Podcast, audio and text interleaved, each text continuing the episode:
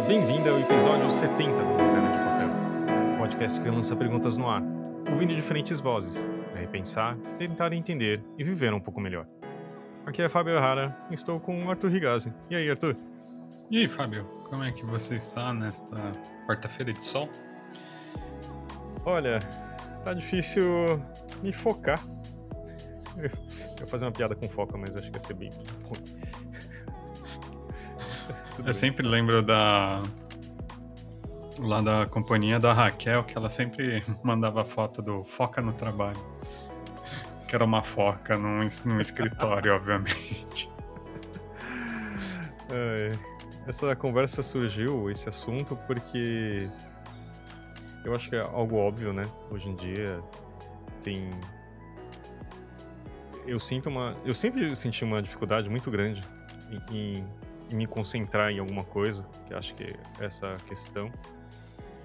É, tem até uma história que um amigo meu ele, ele foi identificado como é, distúrbio de atenção, é isso? É. é. E ele falou assim: Nossa, Fábio, quando eu tava lá na consulta eu lembrei tanto de você. Eu falei: Que bom. O que você quer dizer com isso? Aí ele falou assim: Eu acho que você tem também. E pior que tem algumas coisas que, eu, que eu considero. Mas apesar, eu faço terapia e tal, e ninguém nunca identificou isso. Eu acho que eu sou, né? Como também o meu terapeuta fala, a gente não sei se a gente precisa transformar tudo em, em uma patologia, sabe? Uhum. Então, realmente eu tenho uma dificuldade enorme em me concentrar. Eu, eu tipo, minha, meu encadeamento de pensamento é meio estranho. Uh, minha companheira às vezes fala assim: onde você quer chegar? Ou tipo, como que você chegou aí? Sabe, a gente tá conversando. E para mim é difícil mesmo, né? Para quem ouve também deve ser às vezes, porque eu vou para lugares estranhos. E e era e, e, por exemplo, essa linha de pensamento era para explicar porque a gente vai falar de foco. Porque eu não consigo, eu acho que é, como, como tá todo mundo em casa, alguns de nós, né, estamos em casa e tem muita distração e o celular entrou na nossa vida. Eu já não era muito bom nisso. E eu sempre tive um problema de, por exemplo, eu estudava com rádio ligado e às vezes a TV ligada e eu não consigo só fazer, muito difícil fazer só uma coisa na vida, sabe? Tipo, eu gosto de ouvir, jogar videogame ouvindo podcast. Eu gosto de, sei lá, ver TV com o celular na mão, fazendo não sei o quê, sabe? Então, é um pouco isso. Que... No mundo corporativo, eles chamaram isso de multitasking. hum. Eu acho maravilhoso quando cada vez mais os monitores de computador têm muitas telas e você pode abrir várias tabs, né? Uhum. E aí, para mim, é um pouco isso. E, e, assim, mas é, esse multitasking, eu acho que não funciona, né? Na verdade. Eu, eu não sou nada disso. Eu descobri que realmente eu só faço várias coisas e, e eu não gosto só de ficar esperando, sabe? Uhum.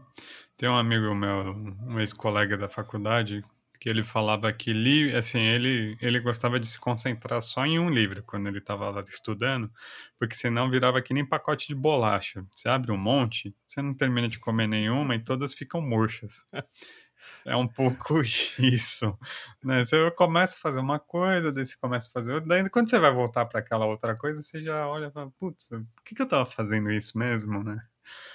É, é um pouco isso. Eu entendo você, assim, tem coisas para mim assim que é impossível eu ficar focado numa só. É, eu estou fazendo umas aulas online, é a pior coisa do mundo. Na aula mesmo, eu já não era assim um aluno que ficava muito focado. Eu sempre desenhei durante a aula, para você ter ideia. Que era a principal reclamação dos meus professores comigo, assim, ah, você não só fica desenhando, você não presta atenção na aula. Não, eu prestava atenção na aula, só que eu precisava desenhar para conseguir me concentrar. É, é, engraçado, eu precisava fazer alguma coisa para conseguir me concentrar no que, que o professor estava explicando. No computador é pior ainda, né? Porque assim, a aula está acontecendo ali no vídeo, você abre, obviamente, o seu, a página do, do Google, do, do browser e começa a navegar por outras coisas. Né? E fora aqui em casa, né? Que daí você escuta algum barulho lá fora, daí você quer saber o que está acontecendo, passa o carro do ovo, assim, você, eu começo a prestar, a viajar em outras coisas. Ou mesmo o professor fala de alguma coisa, daí eu falo, putz, queria ver a referência. Aí você abre o Google, joga no, no Google ali a, a referência, daí você descobre a Wikipédia, daí você vai ver, você está com 20 abas abertas e de fundo o professor falando ali alguma coisa que você já não lembra mais, assim. É, todo apoio aos professores, minha esposa é professora, ela odeia quando ela percebe que os alunos não estão prestando atenção nela, mas também eu tenho um pouco de compaixão porque eu também tenho uma dificuldade de me concentrar, principalmente no computador, assim, que é algo horroroso. Mas assim, eu, eu dou, às vezes eu dou aula também. Só que presencialmente eu acho que é muito chocante as pessoas estarem no celular na sua cara, sabe? Tipo, uhum. Tipo, alguns metros da sua frente. E na, no online, é... se a pessoa tá olhando, tipo, tá com, sabe? Ela pode estar tá com um monte de aba aberta, mas se ela tá olhando pra câmera ou algo parecido com isso, já tá ok para mim, entendeu? É uhum. menos agressivo no, no, no, do outro lado. É, então, eu não sei, o computador realmente. Eu acho que o computador é menos distrativo do que o celular. O celular, acho que, tipo. Espero que tenha acontecido com você, porque aí eu me sinto melhor. Do tipo, você, a falar, você vai assim, ah, putz, eu tenho que fazer não sei o que no celular, né? Hoje é quase tudo. Aí você chega, aí você começa fazer não sei o que, aí você fala assim: o que, que era que eu vim fazer aqui mesmo? Sabe? Curiosamente, o celular até que não causa tanto esse efeito para mim, porque eu não uso tanto celular para para nada, assim. Eu uso meu assim, sem brincadeira, o meu celular eu uso para assistir vídeo no YouTube e algumas séries na Disney e escutar podcast. É tipo, é um home, é um sistema de entretenimento portátil para mim. De vez em quando eu gosto de ler nele também, mas é isso, assim, eu não uso para trabalho, ler e-mail mesmo, assim, escrever e-mail eu odeio escrever no celular. Uhum. Preciso, mesmo escrever no WhatsApp, eu prefiro ligar o computador, abrir o WhatsApp no, no navegador e digitar nele, porque eu gosto de teclado. Eu sim, odeio, sim. eu não, nunca me acostumei a digitar no celular. Então, assim, é, mas ele é distrativo, por exemplo, assim, que nem eu vou cozinhar, eu vou lavar louça, eu coloco um vídeo do YouTube para tocar. Eu nem tô prestando atenção no vídeo, mas eu preciso ter o barulhinho ali acontecendo de fundo e de vez em quando olhar para enquanto tô fazendo algo que eu acho meio monótono, tipo picar milhares de quilos de legumes que nem eu fiz hoje no almoço. Ah, não, isso com certeza, com certeza. Para mim, acho que é, talvez os videogames mais novos sejam melhores porque não, tem, não dá tanto loading, sabe?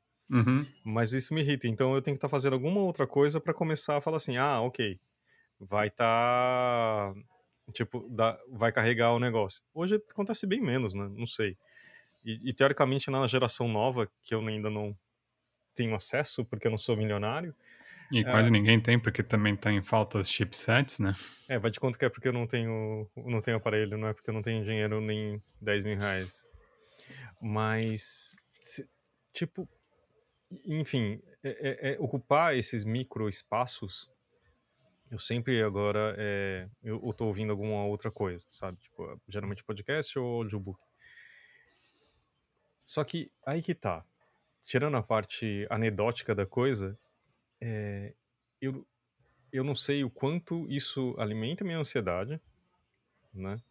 E tipo, e, e procurando, pesquisando sobre o assunto, de quanto o foco é encarado mais também como é, uma ferramenta que eu tipo ou uma qualidade, sabe, também. Tipo, para o falta de foco não me deixa trabalhar mais, sabe, de produzir uhum. mais, né? E tem vezes que, putz, tem muitas vezes, por exemplo, ah, eu vou. Tô pensando em. Ultimamente eu tenho pensado, tô criando, ajudando a criar um logo.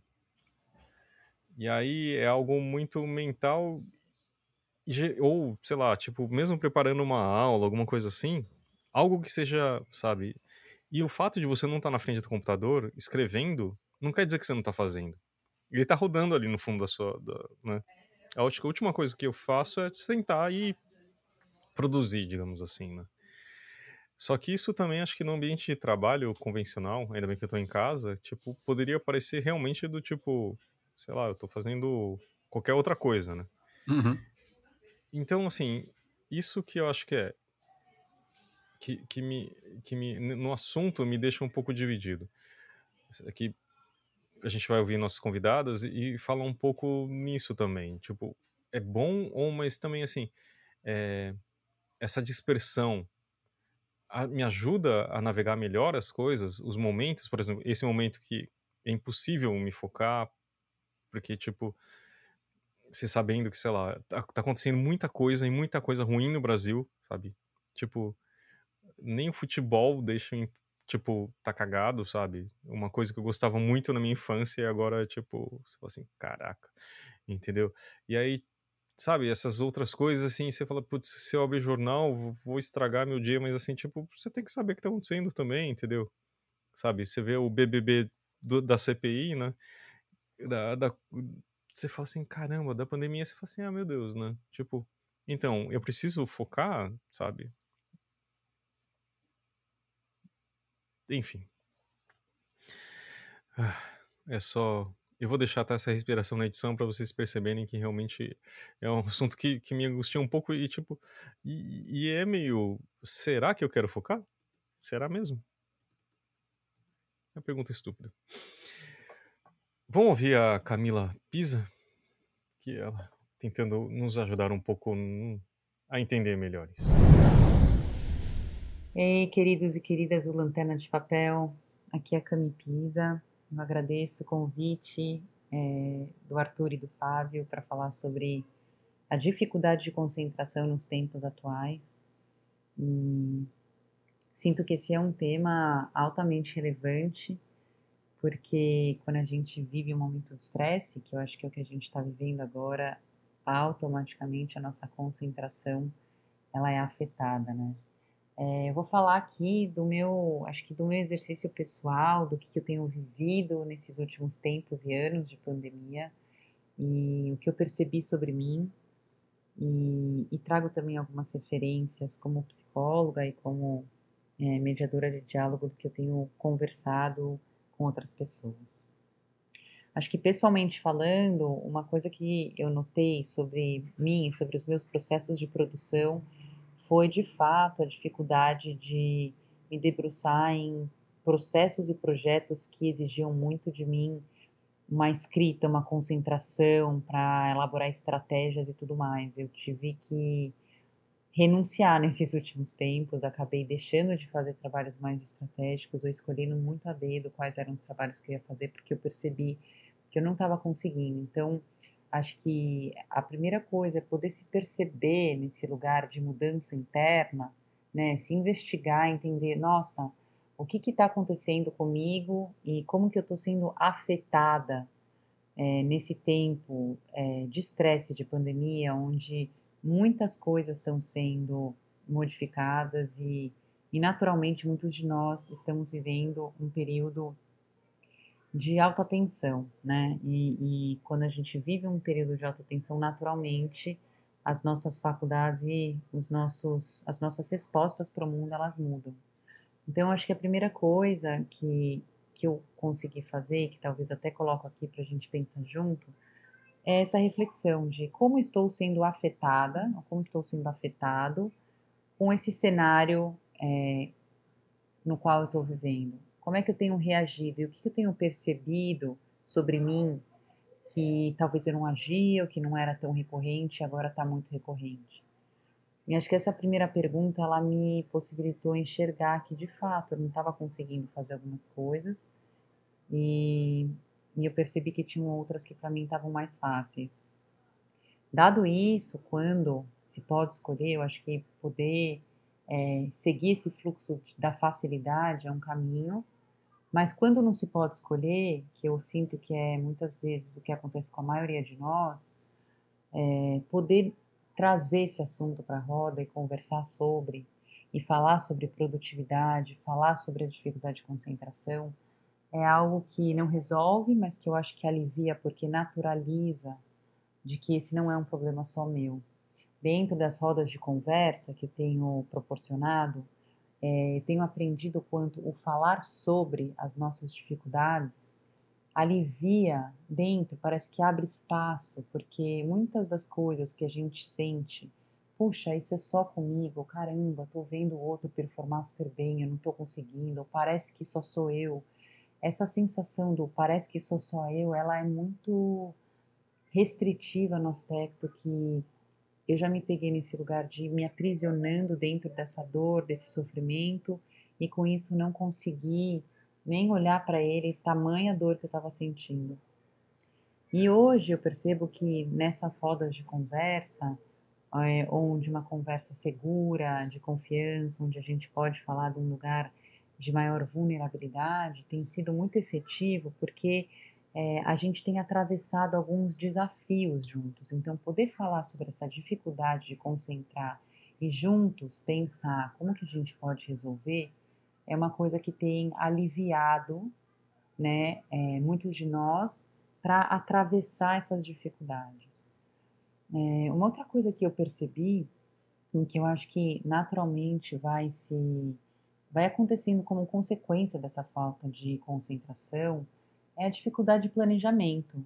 Então, o meu planejamento nos últimos anos de pandemia mudou muito é, a dificuldade de planejar médio e longo prazo, principalmente longo prazo, se tornou muito mais aguçada. E o que eu percebi nesse aspecto aqui, o que eu estou dando conta de fazer hoje é fazer planejamentos de mais curto prazo.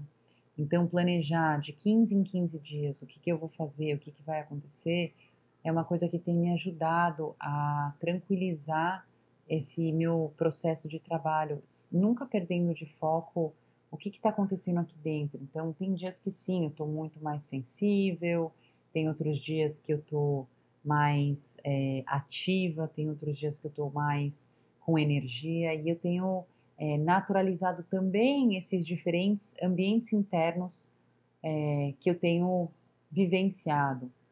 Acho que poder olhar né, para esse dentro e para esse fora, entender que fora a situação está realmente muito tensa, e tá crítica é uma coisa que naturalmente afeta dentro, mas poder lembrar que a gente tem esse ambiente interno e que nesse ambiente interno acontecem muitas coisas também e que elas não são estáticas, mas que elas são vivas e elas são é, mutantes, é um outro lugar interessante para a gente poder olhar e naturalizar de que somos seres orgânicos e somos seres que a cada dia a gente vivencia e a gente experimenta qualidades emocionais, qualidades de pensamentos, qualidades de experiências de um jeito diferente. É, uma das coisas que tem me ajudado muito é estar na natureza. E quando eu falo natureza, por acaso eu tô aqui é, na praia e eu tô realmente assim imersa na natureza e isso tem me ajudado a olhar para a natureza, entender como ela se desenvolve, como ela cresce, como ela transforma todos os dias. E, e me veio várias vezes uma reflexão: nossa, se o mar cada dia está de um jeito, se as nuvens cada dia aparecem de um jeito, se, se, se o clima-tempo cada vez está de um jeito e somos natureza, como que eu espero estar tá todos os dias iguais? Né? Então a natureza tem sido uma grande mestra nesse aspecto, né? E olhar aqui os dias de chuva, muitas vezes eu sinto e eu fico olhando a chuva passar. E, e é isso, né? A gente chove dentro também, né? A gente venta dentro também, a gente fica com tornados internos. E talvez quando a gente está com tornados internos seja muito mais difícil da gente se concentrar, porque está cheio aqui dentro, né? Tem muitas coisas revoltas acontecendo ao ponto de não sobrar espaço para que novas coisas apareçam. E acho que como reflexão final, assim, pensar, entender que a gente vai viver esse cenário de estresse, que a gente vai viver um cenário difícil, já estamos, né? Não é que a gente vai, já estamos vivendo tudo isso. Tem uma frase que me acompanha, que é essa que como que a gente acha o conforto dentro do desconforto? Tem uma reflexão é, que me me tem me atravessado muito, que é como a gente aprendeu a teoria, e a teoria muitas vezes ela se coloca num formato ideal e ótimo, né? Ah, temos que ser assim, temos que performar assim, o ideal é isso, eu espero, a expectativa, né? Eu espero atingir este resultado. E a pandemia tem me mostrado que esses balizadores, por mais que eles sejam muito importantes, e a gente encontra eles muitas vezes né, nos nossos trabalhos do dia a dia, eles geram altas frustrações, porque a gente se coloca numa condição onde tem ali um resultado a ser esperado, mas o nosso ambiente interno está muito prejudicado por todo esse cenário desconfortável que a gente está vivendo, e esses ajustes e renegociações não foram naturalmente feitos, né? A gente continua achando, esperando que a gente deve performar da mesma maneira que a gente estava performando pré-pandemia. Então, fazer esses ajustes e poder se olhar, se investigar, entender qual é a qualidade de entrega que eu estou é, que eu estou conseguindo de fato fazer, é, qual é a qualidade de presença que de fato eu estou conseguindo oferecer cada vez que eu sinto para trabalhar? E poder reajustar e talvez renegociar. É, numa dessas rodas veio uma fala de uma mulher que eu achei tão interessante que foi assim, puxa, é, eu estava numa reunião com uma pessoa é, gringa e essa pessoa me falou. Eu não sei responder essa pergunta, ou eu não consigo agora entregar nessa qualidade excelente que eu mesmo estava esperando. Então, poder naturalizar e falar sobre é uma coisa que facilita muito o processo e reconhecer que a gente não vai estar sempre igual também é outra coisa que, para mim, me traz esse olhar de humildade, de que eu não preciso ser perfeita e de que eu não serei né, excelente em todos os momentos. É, acho que é isso que me vem como reflexão. Falar sobre concentração é, é algo muito interessante porque eu fiquei refletindo que a gente nunca foi ensinado a concentrar. A concentração vem como é, uma habilidade, né, uma competência necessária que a vida vai calejando a gente e a gente vai ou não vai aprendendo, mas a gente vai criando estratégias para tentar focar a atenção numa ação. E de repente, quando a gente percebe que ela não está mais aí, fica um desafio muito difícil, que é, caraca, como é que eu faço para resgatar aquilo que eu nunca aprendi, né? E o que tem me ajudado, acho que para além da natureza, de poder observar a natureza e ver que de fato somos seres que estamos sempre em oscilação, em transformação, somos seres orgânicos, algo muito pontual, duas coisas, né? Uma é a meditação, naturalmente a meditação ela saiu do lugar de espiritualidade, mas ela está num lugar muito de saúde mental mesmo, um lugar onde eu medito para conseguir percorrer o meu dia com menos sofrimento e com mais qualidade. E isso tem sido um exercício que tem me trazido um pouco de conforto. E a segunda coisa que eu tenho feito é mexer o corpo. Então, o movimento tem me ajudado muito a, a a trazer, a descarregar a energia e a partir disso conseguir ter um pouco mais de espaço mental. Espero que vocês estejam bem. Um beijo grande e até a próxima. Eu acho que isso de naturalizar o que a gente está falando, o que a gente passa também, né? Tipo, colocar para fora, acho que é muito importante em tudo, né? É uma coisa que, que o exercício de fazer terapia, de envelhecer, é, ou melhor, é amadurecer, me ajuda, né? Tipo, a gente faz esse exercício aqui, né? Pelo menos pra gente, exatamente isso. É, admitir também que a gente não, não tá no momento ideal, longe disso, uma coisa que a gente falou antes, né? Mas eu acho que expor e conversar com, e, e realmente, né? Eu acho que identificar os problemas e ver que outras pessoas passam com isso me dá um muito conforto, sabe? Nem a questão de normalização não, eu não sei se às vezes parece que eu quero parecer normal ou ter um carimbo de normalidade, sabe? Mas eu acho que mais que isso é tipo, putz, tem outras pessoas que passam por isso e eu acho que no final, o que define o nosso programa, né, Arthur, é se a gente se conhecesse pra, bastante, a gente não passaria por nada disso, Tipo, muitos dos problemas que a gente tem, pelo menos internamente, acho que já seriam mais facilmente superados. E por isso que a gente ouve as pessoas também, né? Para tentar saber como as outras pessoas passam pelas mesmas agruras que a gente comenta, né?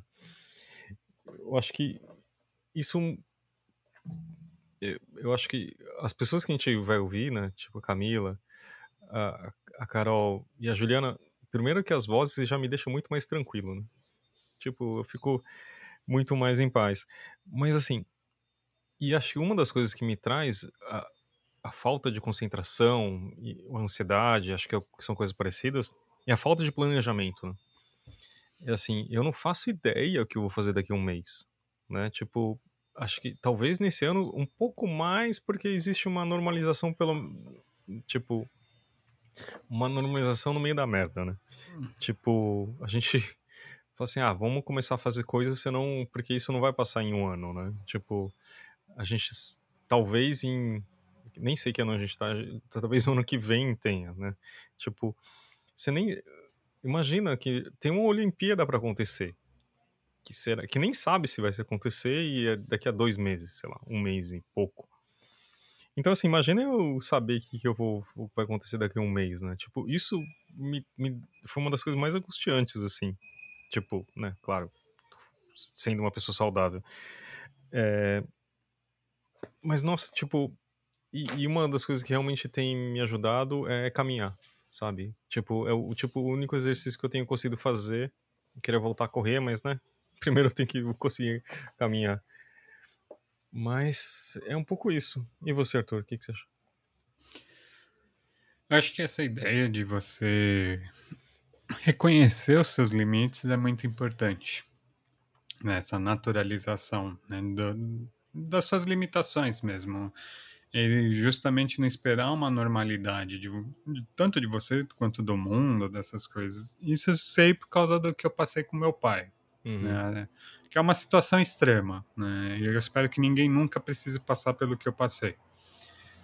É, que a gente não sabia, a gente sabia que algo ia acontecer com meu pai, né? A gente sabia que ele ia morrer, né? O, o médico deu o diagnóstico, a gente sabia. Só que a gente não sabia quando isso ia acontecer. Uhum. É, e é o que você falou, assim, você não saber que algo, quando algo vai acontecer, é algo aterrador, porque você não consegue se planejar. Você não consegue, ah, o que, que eu vou fazer? Porque você depende desse acontecimento para poder começar a se planejar. Então você imagina a situação. Eu estava lá em Santa Catarina com meu pai, com minha mãe, né? Meu pai doente, indo e saindo do hospital, porque a condição dele estava piorando. E sem saber se quanto tempo ele ia ficar vivo né? E, tipo, seria ficar um, um, mês, dois meses, ou iam ser cinco dias que fossem. Uhum. E você se concentrar em qualquer coisa é, é, que não seja aquilo se torna quase impossível. É, mesmo aquilo, assim, você pensar, ah, não, a gente teve que alugar cama hospitalar para meu pai quando uhum. ele estava em casa. A pergunta que a gente fez é, por quanto tempo? Mas. Angustiante, né?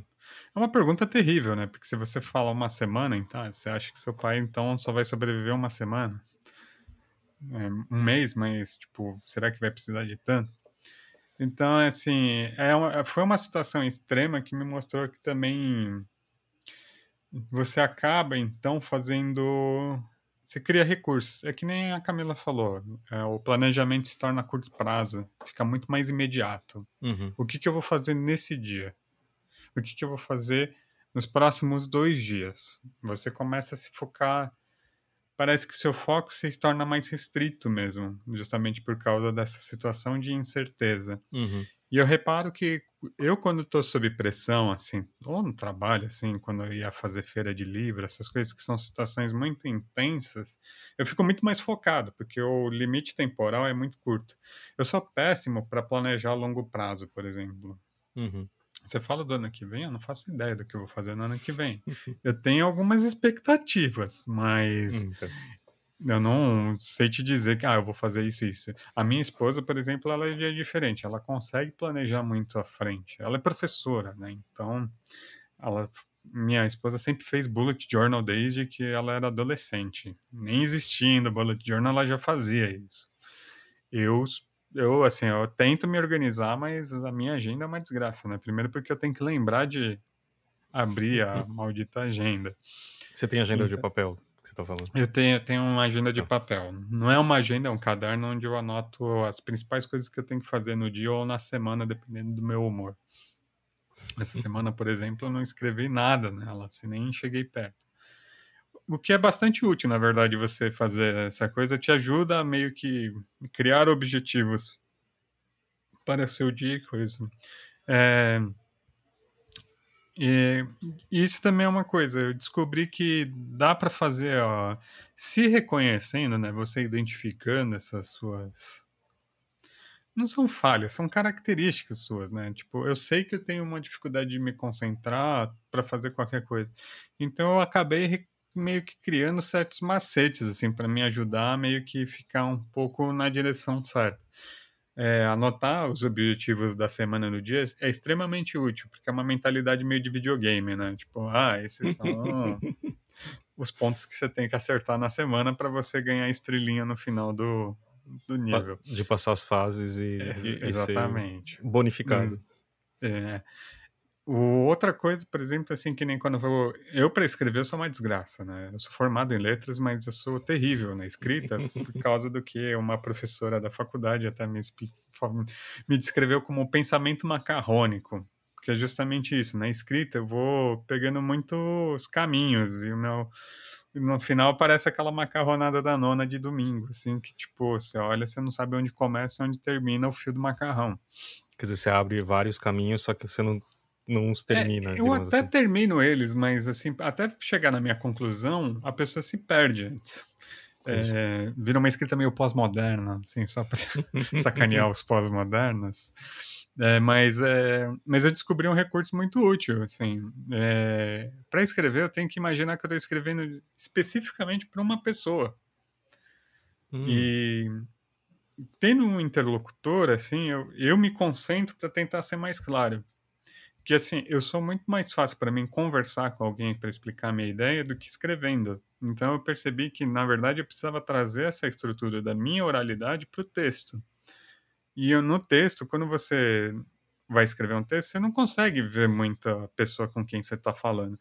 Então eu imaginava alguém, né, eu colocava assim quase como uma carta mesmo e eu escrevia o texto. Daí depois eu dava aquela adaptada para se tornar um texto acadêmico mesmo, né, ter uma certa neutralidade.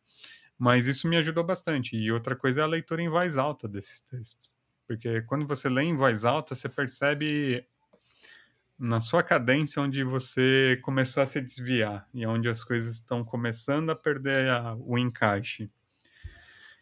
Mas o que eu quero dizer, assim, é você reconhecendo justamente onde você tem as suas maiores dificuldades e conversando com as pessoas mesmo, você vai descobrindo é, formas de você lidar com isso.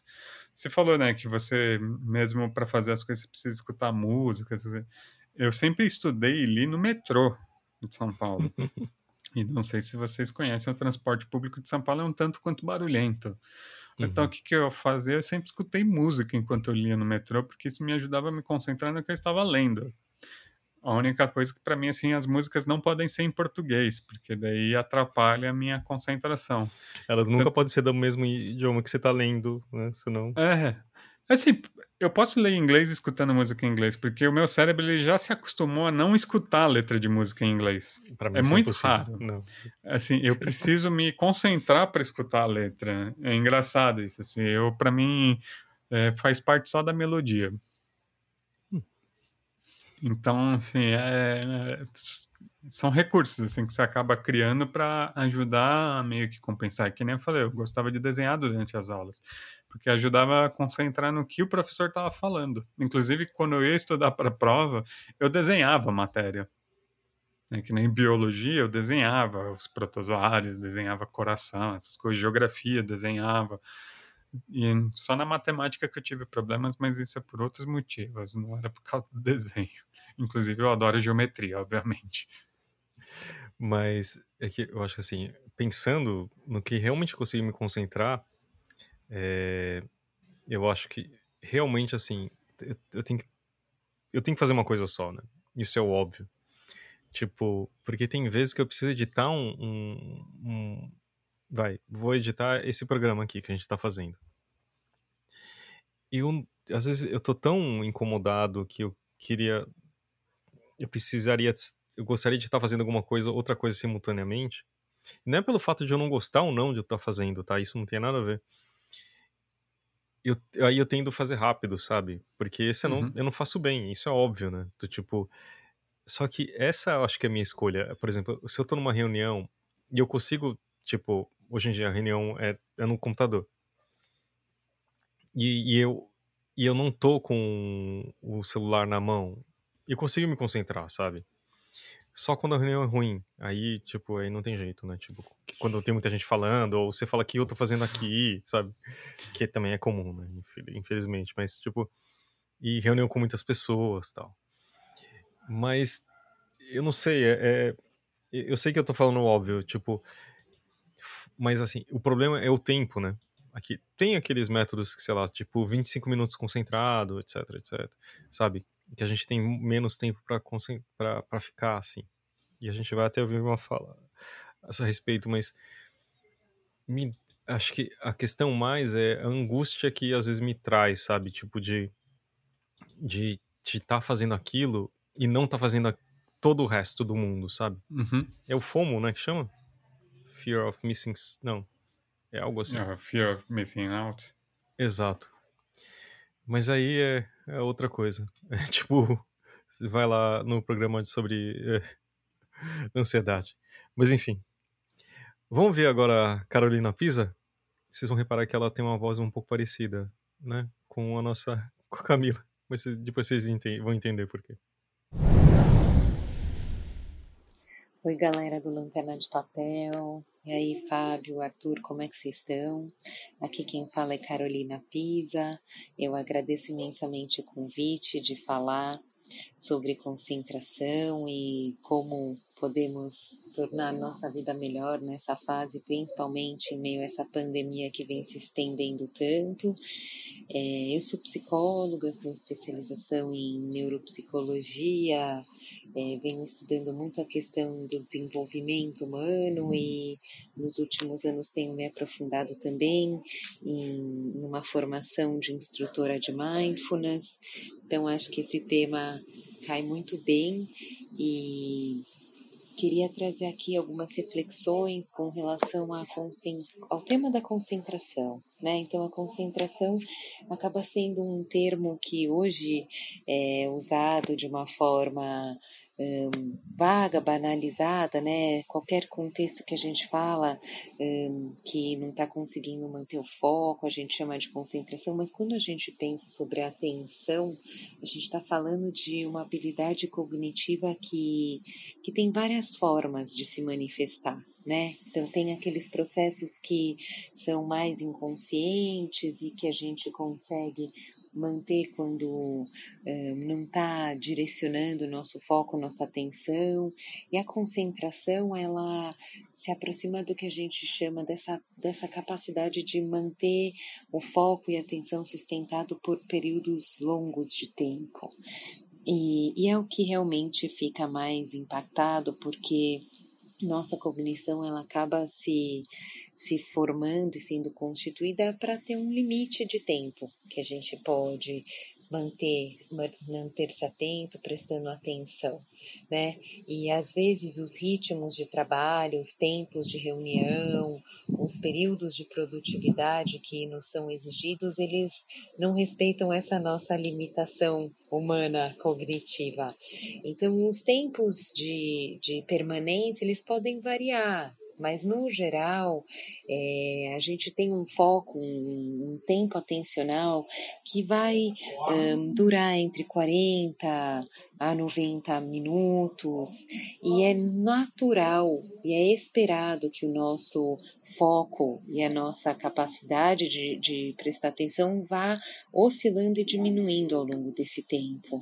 Inclusive, é fundamental que a gente sempre dê pausas. Tem até um método bastante conhecido de estudos que chama método Pomodoro, E nele a proposta é que a Pomodoro, aquele reloginho, né, que a gente usa como timer para cozinhar.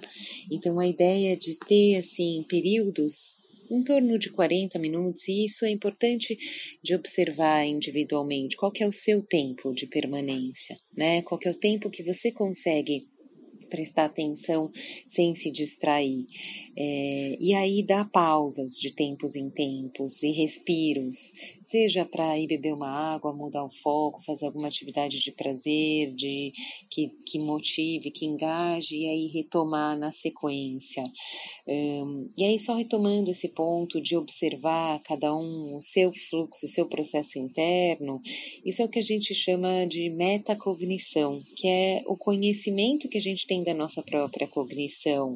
É muito comum a gente ter, ouvir como queixa, né, aquelas pessoas que, às vezes eu mesma, muitas vezes, tô lendo algo e aí quando eu me dou conta eu já estou na segunda página e eu não tenho noção o que que estava de fato é, escrito naquele texto, qual o conteúdo, né, e, e compreensão do que eu estava lendo, porque a gente pode estar tá aqui lendo um, palavras, mas a nossa mente pode estar tá divagando e estar tá muito longe em outra, um, em outro foco, em outras preocupações que nada tem a ver com aquilo que a gente está fazendo. Então essa capacidade de estar tá atento e presente ao que a gente está fazendo, né, atento ao momento presente, isso é algo que a gente pode ir treinando e que pode ser aprimorado. E, e por exemplo, o mindfulness, né, essas práticas de meditação, de contemplação, a tradução para mindfulness é atenção plena, consciência plena, elas nos ajudam a ter esse treino intencional de estar presente né, naquele momento, naquilo que a gente escolheu para fazer.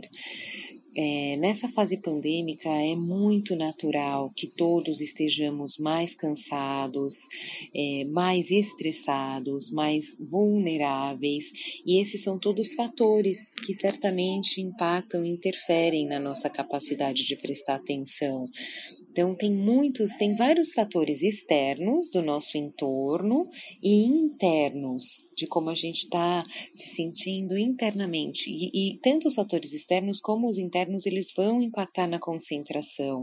Então, por exemplo, se eu estou num ambiente cheio de ruídos, mais barulhento, com muitos estímulos, sejam eles de sons ou às vezes até estímulos visuais, é natural que a minha concentração seja impactada.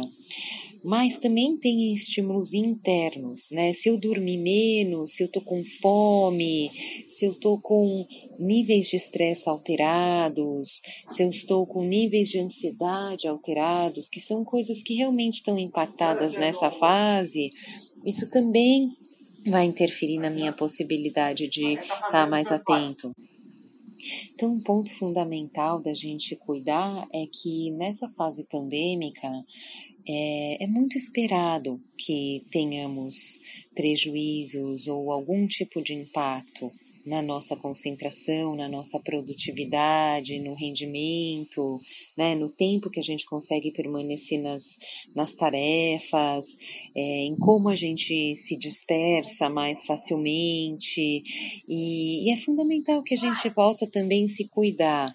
E aí, pensando nesse se cuidar, é claro que a gente pode individualmente observando primeiro como que esses tempos funcionam, né, operam internamente. Então, se eu sou uma pessoa que me distraio mais facilmente, aí provavelmente é, eu vou ser favorecida se eu conseguir ter pequenas pausas para um, descanso e depois recuperar, né? Esse tempo do meu reloginho do cronômetro do Pomodoro vai ser menor, tem pessoas que conseguem se manter atentas por mais tempo, e, e, essas, apesar de, de concentrarem por mais tempo, também vão precisar de suas pausas.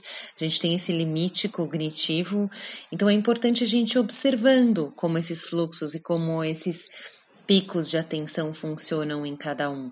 Claro que aqui a gente está falando pensando num adulto já desenvolvido, né? Mas esses tempos de concentração na criança eles são ainda menores, então não faz o menor sentido eu esperar que uma criança pequena fique pelo mesmo período de tempo em atividades que adulto, é, essa nossa maturidade cognitiva dos aspectos atencionais, a gente vai atingir isso na adolescência, mas principalmente nessa fase onde está tudo digital, reuniões online, aula online, a gente sabe que o tempo de concentração e, e, de sustentação dessa atenção ele é diferente em contextos online de contextos presenciais. Então já tem alguns estudos mostrando que no contexto online a gente fadiga, a gente se cansa mais facilmente e é algo até importante para a gente refletir né, em ambientes de trabalho, ambientes escolares, um, para propor ritmos, né, reuniões que, que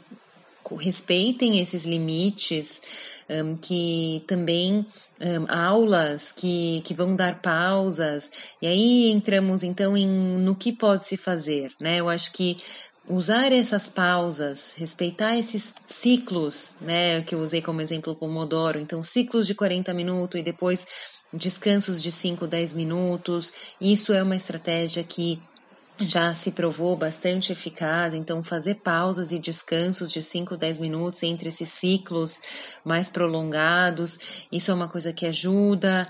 Um, também é, ter momentos de descanso, eu acho que a própria prática de mindfulness ela vem com essa proposta de ajudar a gente a ter essa atenção plena, essa concentração plena, e óbvio que isso pode ser feito por meio de práticas formais, onde a gente é, pratica e, e, tem áudios, aplicativos. Hoje já tem vários recursos disponíveis gratuitos que nos ajudam, práticas guiadas de escaneamento um, do corpo, uhum. de, com foco em respiração. Tem vários estilos de prática.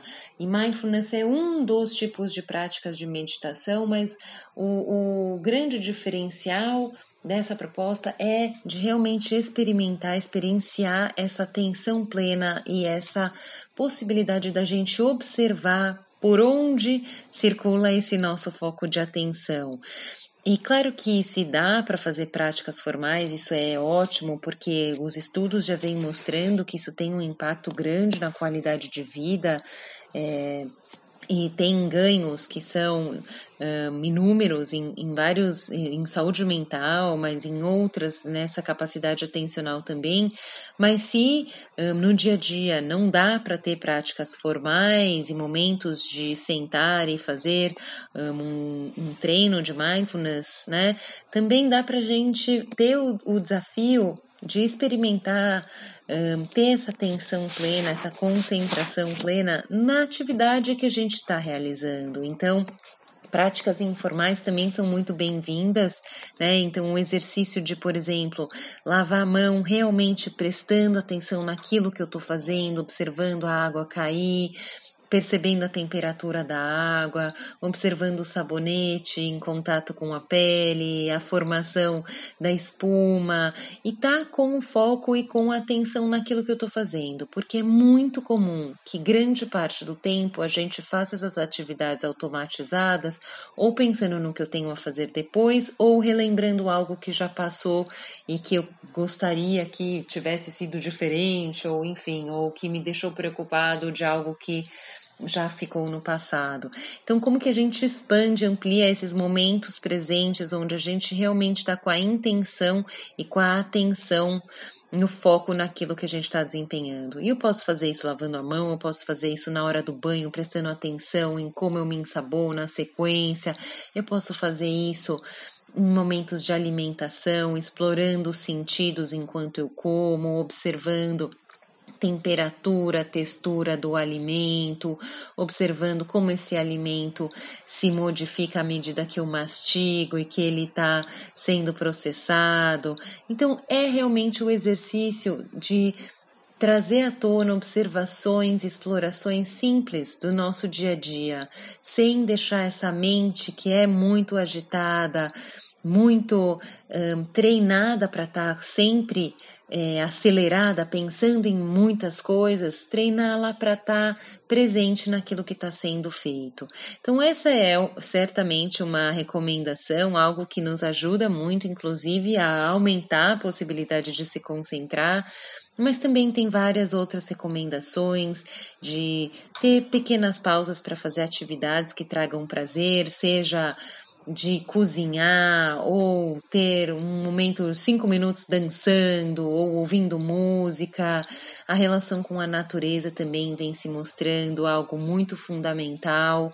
Claro que, de novo, nesse contexto, as pessoas têm possibilidades distintas, então se você puder, ou tem um espaço aberto, parque, algum lugar com cuidado que você possa ir, isso faz bem, mas se não, também ter uma plantinha em casa, observar essa plantinha, cuidar dela, observar as transformações dela.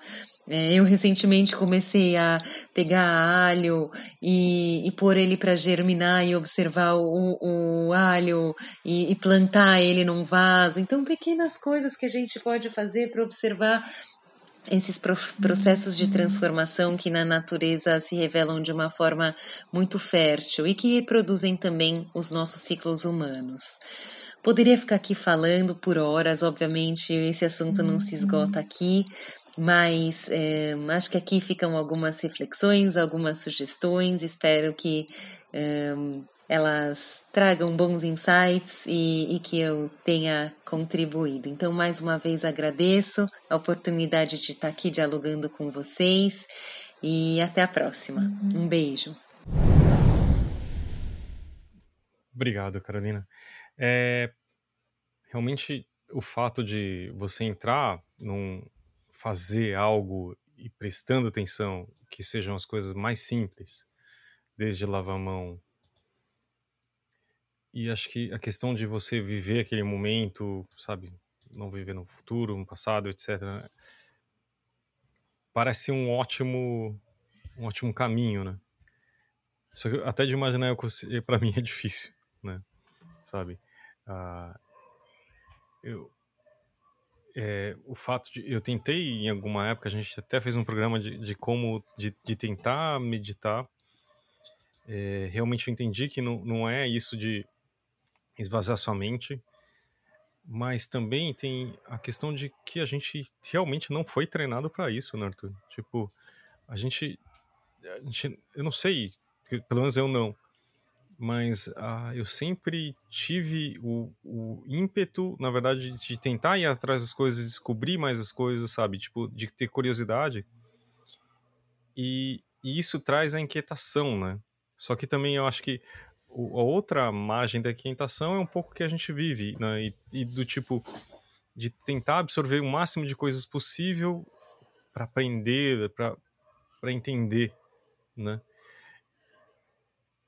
De você, para você, como que é? Você consegue ter esse momento só hum. naquilo?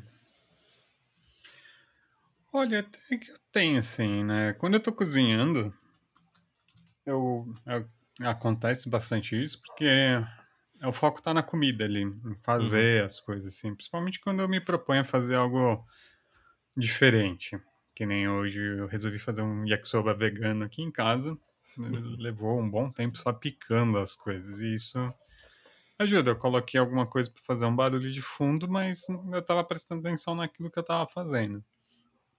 É, meditar, por exemplo, ultimamente eu não consigo.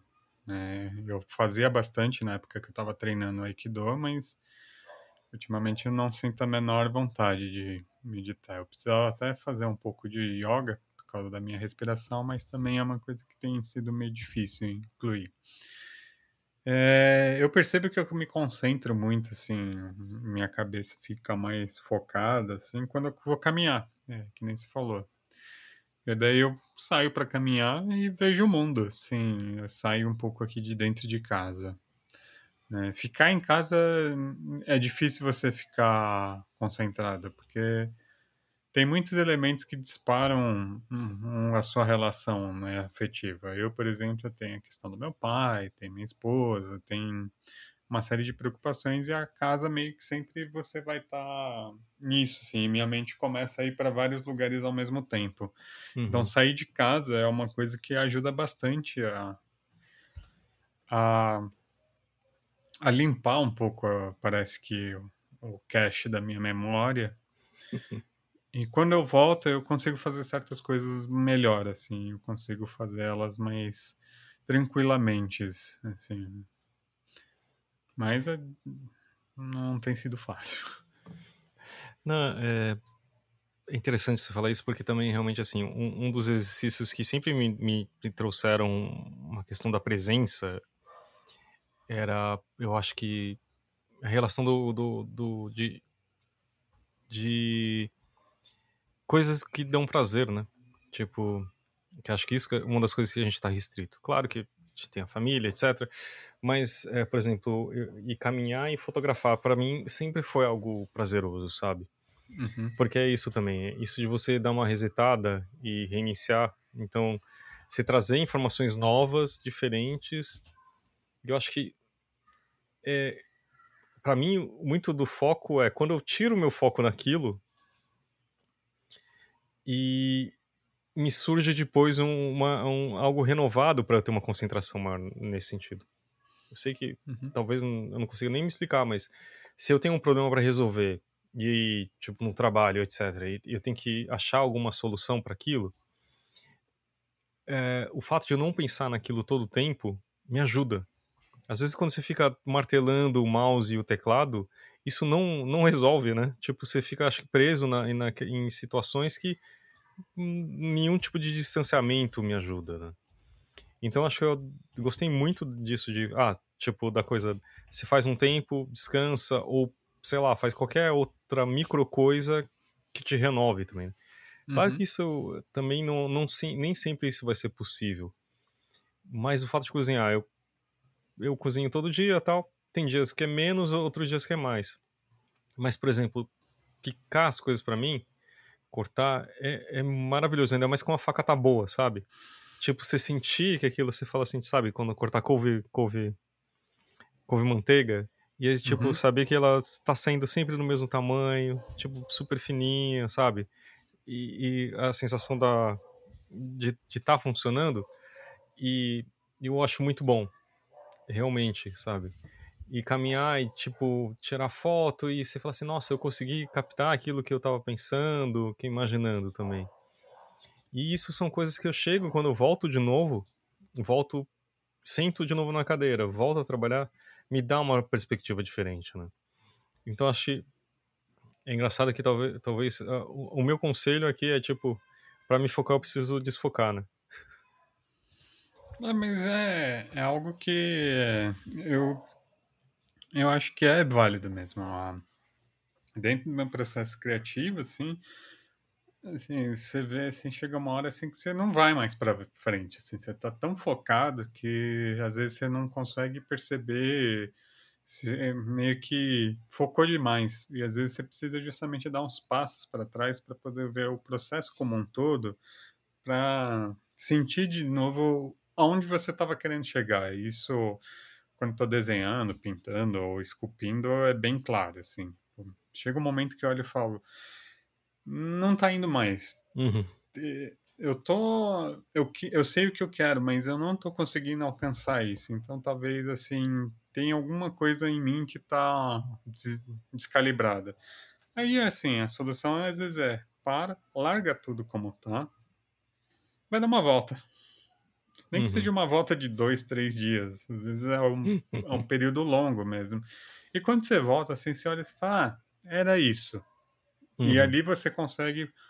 É, é, é, também essa ideia do que, que é o, o, foco, né? Essa concentração. É justamente assim.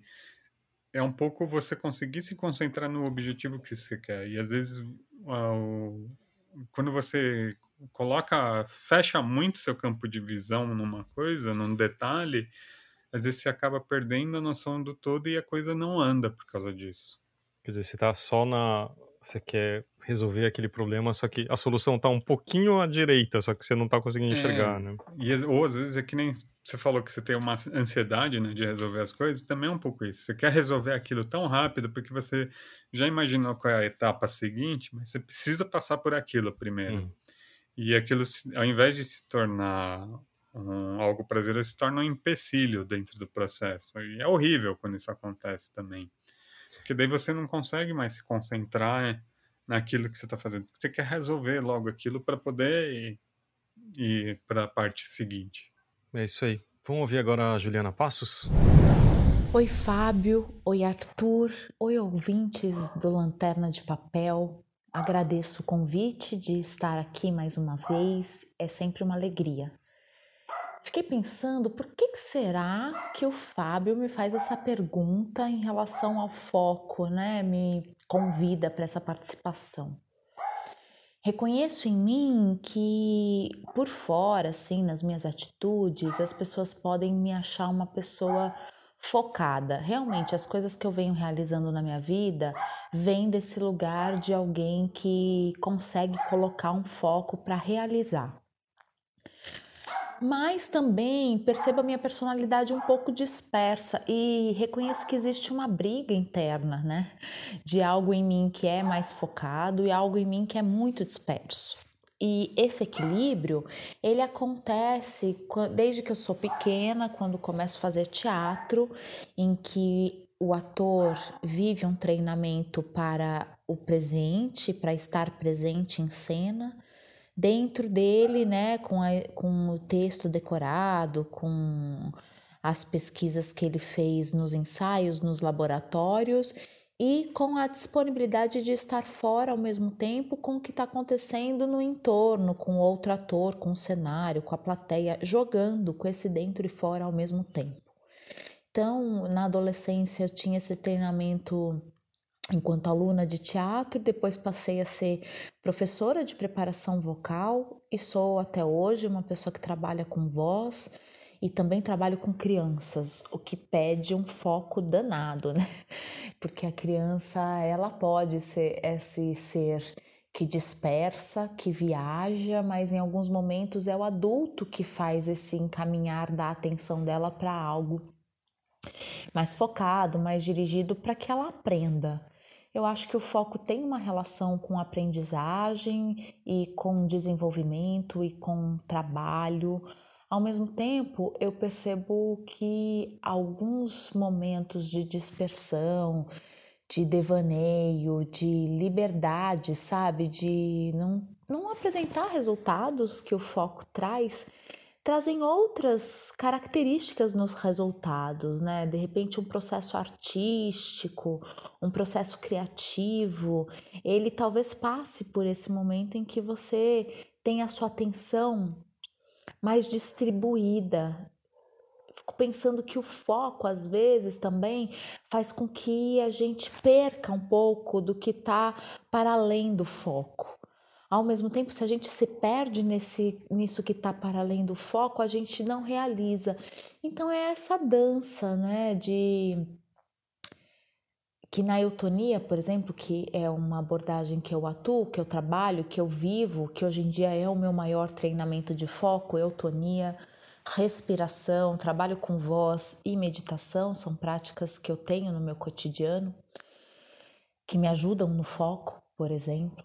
É, eu percebo que elas têm esse, que me oferece esse treino de uma hora a minha atenção está dirigida para um lugar específico e num outro momento eu expando a minha atenção, então eu faço essa esse movimento de algo mais dirigido e algo mais expandido num trabalho corporal, vocal, respiratório, num trabalho que eu dedico ao meu desenvolvimento pessoal e que eu ofereço nos meus trabalhos. Acho que é isso, sim, para quem tem necessidade de ter mais foco na vida. Acho que tem bastante coisas aí que podem ser feitas, atividade física com consciência corporal, esporte, trabalhos com respiração, é, meditação, promove uma mente menos agitada, né? E a mente menos agitada ela consegue é, se relacionar com o foco de uma maneira mais fluida, porque o mais interessante é que a gente tenha um foco que não seja tenso, que não seja restrito, que seja um foco flexível também, um foco que também tenha uma abertura para o imprevisível, para o que acontece sem nosso controle. O foco vem um pouco dessa condução mais dirigida, né? Me soa um pouco como um controle. E a gente está sabendo que o controle é uma ilusão. Então, discutir o foco é algo muito interessante. Eu sou uma pessoa que fui investindo em ferramentas para ter foco, acho que fiz da minha vida uma história focada, tenho resultados disso. Ao mesmo tempo, como eu lido com artistas e com crianças, eu percebo que essa dispersão também traz um, um tempero para os processos artísticos e criativos que é interessante. Então, nós somos essa abundância, essa abrangência né, de comportamentos, de presenças, que eu acho que precisam ser validadas todas mas cada uma tem o seu lugar. Por exemplo, a agenda é algo que me ajuda a ter foco. Então, quando eu vejo ali no meu dia que eu tenho um roteiro, os imprevistos eles acontecem com um espaço dentro de uma organização. Isso me ajuda. A agenda é uma coisa que me ajuda a ter foco, que hoje ela é fundamental na minha vida. Alguma rotina de tempos assim, né, de aquietar a mente, de me dedicar a essas ferramentas que eu já citei aqui para me acalmar, isso me ajuda a ter o foco naquilo que eu preciso para realizar profissionalmente, na família, na saúde. Então eu acho que o foco tem a ver com aprendizagem, tem a ver com maturidade. Eu acho que o foco é algo bom da gente investir sim, mas deixar alguns espaços também para liberdade de ser como se é, sem necessidade de ter resultados, também acho importante. Espero ter contribuído e quero muito ouvir que reflexão que surge desse podcast sobre foco. Um beijo para vocês, até breve. É interessante, né, o que a Juliana traz também de que não é exatamente o fato de ter foco ou não é algo, um valor positivo ou não, né? É, realmente, se a gente ficar só, você imagina se a gente ouvisse uma aula, alguma coisa e, e não se saísse daquela situação, né? Acho que até o entendimento daquilo seria comprometido, né? Tipo, as relações que a gente faz, tipo, ah, tava assistindo um filme ontem e aquilo que me remete de uma forma pessoal, você, na verdade, se saiu um pouco do filme, né? Tipo do livro, que quer que a interpretação também é um pouco disso. Mas realmente, é, acho que a, a, minha briga com foco, com a concentração, que eu acho que é de, de uma dureza, assim, sabe? Tipo, eu não. É, é seja uma coisa mais fluida, né? Tudo bem dar uma sair, tipo, sabe, voar um pouquinho ali, né? E mas retornar, porque faz parte do processo. Só que às vezes eu acho que é quando eu tô mais. É tipo, insistindo naquilo, acho que a briga é maior, né? Eu acho que talvez isso seja um dos problemas, né? E talvez seja, como ela falou, eu não sei se é questão da maturidade, né? Muitas vezes eu, não, eu me sinto um pouco menos maduro e mais com, com uma criança nisso, né? Do tipo, é, não sei, não, também não tô falando de você, mas tipo, de rabiscar, de você pensar em outras coisas, nada a ver com aquilo mas eu acho que talvez venham as melhores ideias, que são do, relações de coisas completamente disparatadas, né? Mas você fala assim, ah, você pegar um pouco daquilo e faz alguma outra coisa, né? Não, é que nem eu falei para você, né, do meu processo criativo, assim, é uma coisa que eu sei que tá atrapalhando, por exemplo, eu criar qualquer coisa, é o fato de eu estar dentro de casa esse tempo todo. Uhum. É, porque é isso, eu tô em casa, eu vejo só as mesmas coisas todos os dias, assim, tipo, e eu me inspiro principalmente olhando o mundo, vendo pessoa, vendo a paisagem, andando por São Paulo, vendo as narrativas que a cidade promove, que é justamente isso, né? É, é que nem eu falei, eu tô tão focado dentro desse mundo, que é o apartamento, que eu não consigo pensar em outra coisa. Meu cérebro meio que está concentrado nessa nesse mundo fechado. E é um mundo bem pequeno, né, Arthur? Atualmente. Justamente. Uhum. É, não conversar com pessoas. Isso faz muita falta, assim, de ah, chegar, ah, vamos sair, tomar um café, ou mesmo no, quando eu tava no Sesc, né, tipo, encontrar o pessoal, bater um papo sobre coisas que não são aleatórias, porque daí as, surgem, às vezes, outras coisas. É, é engraçado é pensar, assim, o, o que é o foco, né? É justamente que os nós, todo, tanto a Juliana quanto a Carolina, quanto a Camila colocaram. O que é o foco? O foco é muito relativo também, essa concentração. Uhum. Né? A concentração que exige de um processo criativo é totalmente diferente de um engenheiro construindo uma ponte. É, mas como a gente falou também no, no, no, sobre criatividade, também tem um pouco disso também, né? Todo, Sim. Tudo precisa de uma certa criatividade, então acho que...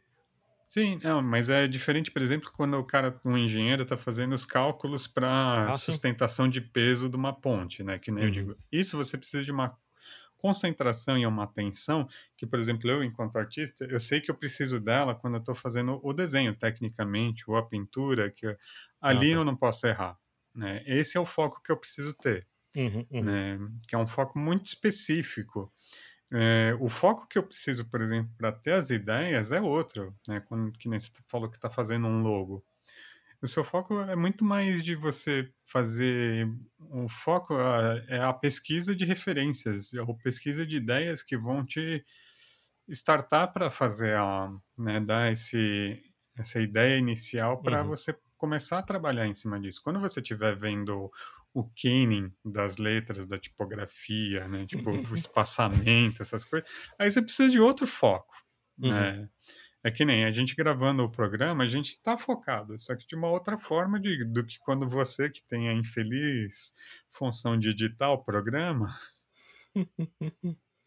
que é o outro foco. Acho que também é reconhecer essas situações, né, de concentração. Que nem no Aikido, é, a gente, no Aikido é interessante, né? Porque a gente também trabalha com diversos níveis de concentração. É, é engraçado, porque a arte marcial, você imaginaria que você sempre está focado. Uhum. Não, no Aikido é muito mais o relaxamento, se for pensar. Tem um momento que você está muito concentrado, que é o kata, que é, né, que é a forma rígida dos japoneses, né? Que, é, que ali você tem que fazer tal qual. Hum, Mas quando... Quase ritualístico, né? É quase ritualístico, assim, o, o, para quem não conhece assim, as artes japonesas como um todo, elas são ensinadas através da repetição. Uhum. Né? O, o, professor normalmente não fala, né? Tipo, um artesão, um mestre artesão de cerâmica, ele não fala para o cara, ah, você tem que fazer assim. Ele faz na frente do cara e o cara vai tentar repetir igual. Uhum. O cara que é o mestre, o sensei, ele sabe que não vai ser igual. Né? Tipo, assim como meu, meu sensei no Aikido, ele sabe que eu não vou fazer exatamente que nem ele. Mas essa que é a questão. Ele não quer que você faça igual, ele quer que você tente fazer igual. O jeito que você vai fazer é o seu jeito, né? E você vai tentar se aproximar.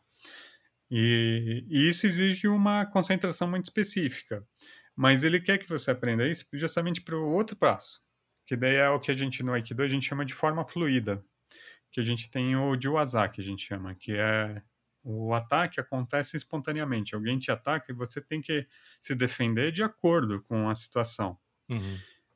É uma concentração que é completamente diferente do kata, porque no kata você está pensando ah, em fazer certinho. No outro você está pensando como eu me defendo, como eu reajo. Uhum. Né? E são situações assim que exigem é, estados de espírito e concentração diferentes. Eu é, acho um você tá também... tá sozinho, o outro você tem outra pessoa também, né? É, não, você sempre tá com alguém no Aikido, mas é, a situação em si é diferente, uhum. né? Ela se apresenta de uma forma inusitada. Então eu acho que é um, é, tem muito isso, assim, de você também reconhecer que nem a Camila falou no começo sobre a nossa natureza, né? De admitir nossa incapacidade de fazer as coisas em uhum. determinados momentos eu acho que também é isso, assim, é saber que a gente tem situações diferentes de concentração e que talvez, assim, talvez você não seja concentrado por fazer aquele repetitivo, trabalho repetitivo chato, mas talvez você consiga se concentrar para fazer outras coisas, que nem na fotografia, que nem você falou. Uhum. Né? Quando você está fotografando, o seu foco é outra, a sua concentração é outra. É, você nem, e não está 100%. Às vezes é só no momento que você dá o clique, né? Você Sim. bate a fotografia, você se concentra, né? Naquele o momento decisivo. É, é uma balela porque o, o Bresson gastava filme pra caramba que eu vi na exposição dele. Ah, não, não, não é. É, é outra. É o momento decisivo, né? Que todo, que as pessoas às vezes imaginam. Não, é, é assim, eu tô zoando porque ele mesmo explica que sim, não sim. é exatamente isso, mas a ideia é um pouco isso, assim.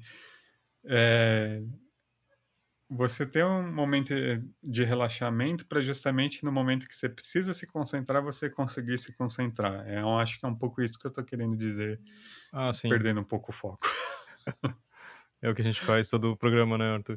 Mas, uhum. tipo, fotografar para mim, assim, é eu estar tá distraidamente procurando algo que para mim é assim, é um, um, um, enquadramento que traga algo interessante, sabe? Visualmente. Uhum. Só que, e, e, o momento do clique é o juntar a coisa técnica para dar aquilo que me deu na cabeça. Sabe, se eu tô com o celular, ok, é clicar é mais fácil, sabe, posso fazer um ajuste ou outro. Mas se eu tô com uma câmera, eu tenho que saber se ah, a abertura, o foco e a velocidade vão dar aquilo que eu tô na cabeça. Então, uhum. é outra outra coisa. E o ideal é como dirigir, falam, né? Tipo, eu não preciso saber isso. Meu dedo vai fazer de forma automática para eu chegar naquele resultado. Porque se eu pensar, ah, nossa, eu tenho que abaixar a abertura, eu tenho que fechar o diafragma. Aí já foi, né? Aí, tipo, uhum. sei lá, a pessoa saiu do enquadramento, ou perdi aquele segundo, né? Aquele milésimo de segundo. Então, quer dizer, eu tô só dando um exemplo que eu acho que eu entendi que você tá falando. Eu acho que não tem nem conclu... uma conclusão, eu acho que agradeço muito a participação das convidadas, acho que trouxeram coisas bem interessantes de formas diferentes. É, eu comecei o programa bem ranzinza, como às vezes acontece, mas quero agradecer muito a Camila Pisa, a Carolina Pisa, elas são irmãs, né? São gêmeas, inclusive, por isso é, nome e, e a voz, e a Juliana Passos também. É, queria agradecer muito por ajudar um pouco a gente a entender esse assunto. Eu espero que, eu não sei, eu vou tentar melhorar, né, o foco, mas acho que que me traz mais é tentar não brigar com ele, né? É bem isso. Eu não tenho nem o que dizer. Não, então tá. O, o, próximo programa a gente vai dar aquela relaxada que a gente está tentando fazer, que a gente chamou de lanterna de boteco, era isso? Acho que é. É, também, né? desconcentrando. Ela, que é um pouco a gente ficar batendo papo, indicar algumas coisas. E se vocês quiserem também, é só participar. É só escrever no lanterna de papel podcast.gmail.com ou no nosso Instagram. Só procurar lá procurar lá Lanterna de Papel. Tá bom? Obrigado, Arthur. Obrigado, Fábio.